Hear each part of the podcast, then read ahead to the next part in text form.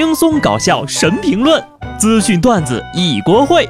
不得不说，开讲了。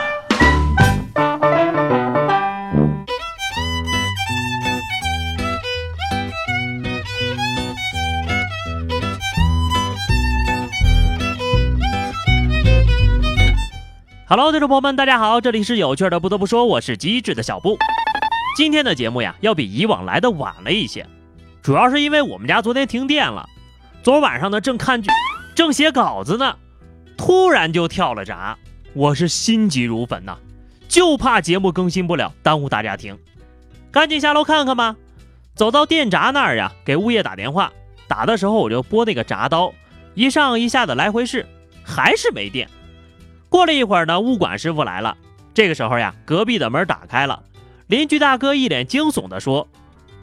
物管师傅呀，快来看看我家咋回事灯一闪一闪的，吓死我了。总而言之呢，就是我们家变压器烧了。今天早上在办公室赶的稿子，时间来不及了啊！大家快上车，我开慢点儿怕遇上碰瓷儿的。前两天，安徽芜湖一大姐呢，因为生意竞标失败，耿耿于怀，为了泄愤呢，蹲守多日，只为碰瓷儿报复中标的人。他是抬着自行车一路小跑，追上货车，躺在车前。就这个技术呀，让过路的行人纷纷目瞪口呆呀。竞标失败，看来不是没有原因的。就这智商，这技术，这心胸，让他中了标，那工程质量能有保障吗？史诗级的车祸现场，大妈一路小跑追上大货车的样子，这个水平呀！完全超越蚂蚁竞走十年。有趣儿的灵魂千篇一律，碰瓷儿的大妈是花样百出，抬着自行车追汽车。这年头碰瓷的都这么拼了，你还有什么理由不努力呢？大妈呀，碰瓷儿是个很讲究技术的行业呀，你这么做是对这个行业的不尊重。玩碰瓷儿，大妈其实还是有的学的。啥才叫真正的碰瓷儿技术呢？建议多看看人家外卖店是怎么做的。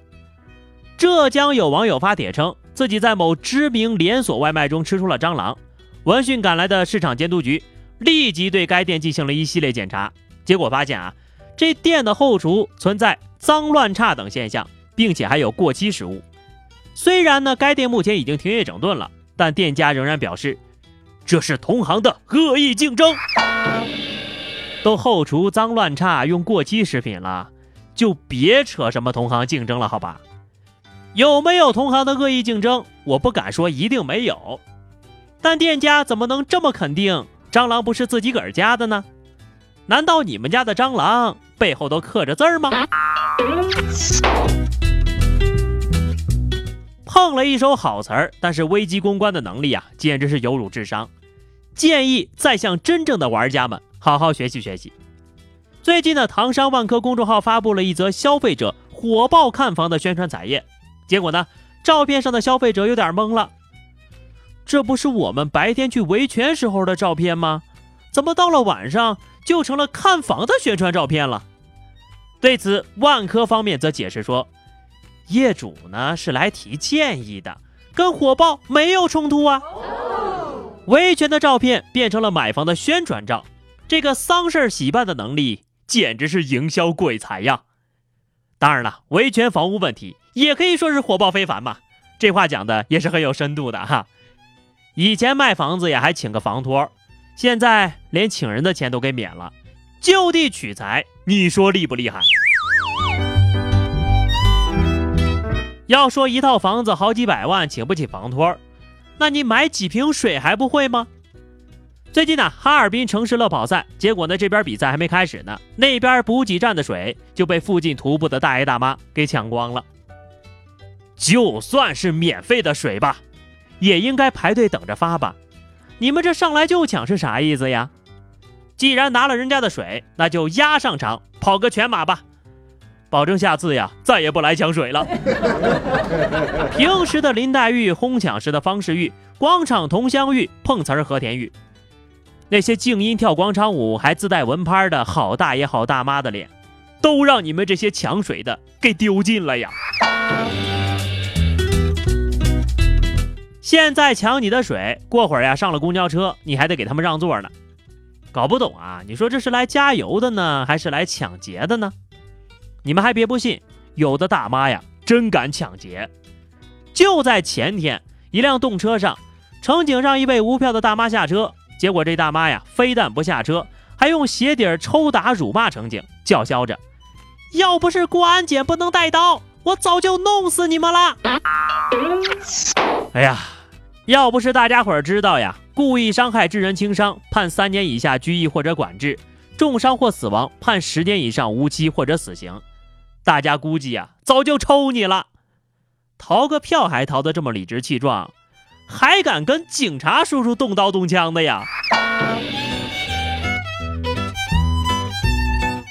抢矿泉水的、打警察的，一个个脾气这么火爆，我十分担心未来垃圾分类的时候，北方的垃圾分类指导员呢？上礼拜，上海某小区一大姐因为垃圾分类呢，她不分，直接往垃圾桶里倒，和垃圾分类指导员产生了矛盾，结果呀。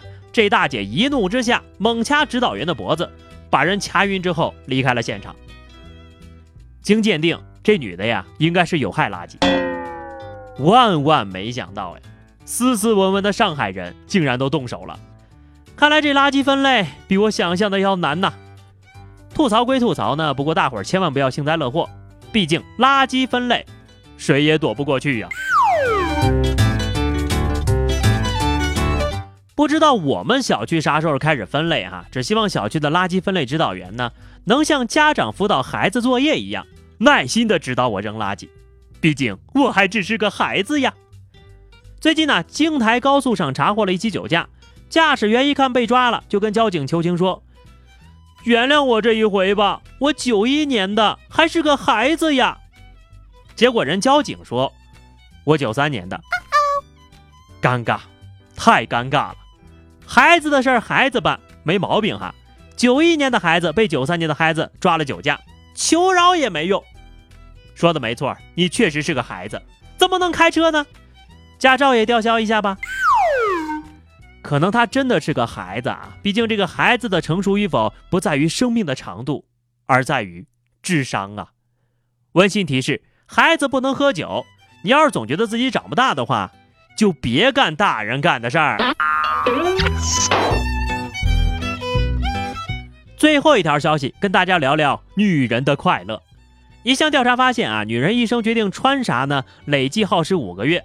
这么算的，女性平均每个工作日早上花费十二分钟挑选合适的衣服，周末耗时十分钟，外出约会耗时二十七点五分钟。如此计算下来，一个礼拜穿衣耗时超过一个小时。十八到六十五岁这一段时间呢，就会累计耗时长达。五个月，所以说女人的衣柜永远少一件衣服，因为去年的衣服配不上今年的气质了。顺便再分享一个冷知识啊，我知道的，花在化妆上的时间比纠结穿啥的时间更长啊。有种说法叫做“女为悦己者容”，其实不然，人女孩打扮呢，主要还是图高兴，以及在合照的时候比闺蜜漂亮。光考虑穿什么，一辈子就要花五个月。那要是再加上考虑吃什么，岂不是要花掉十几年呢？还是做男生好呀，又能省下来五个月去打游戏了。好的，最后是话题时间。今天我们来聊聊哈，在你每天都重复做的事情当中，有哪件事情让你感到最快乐呢？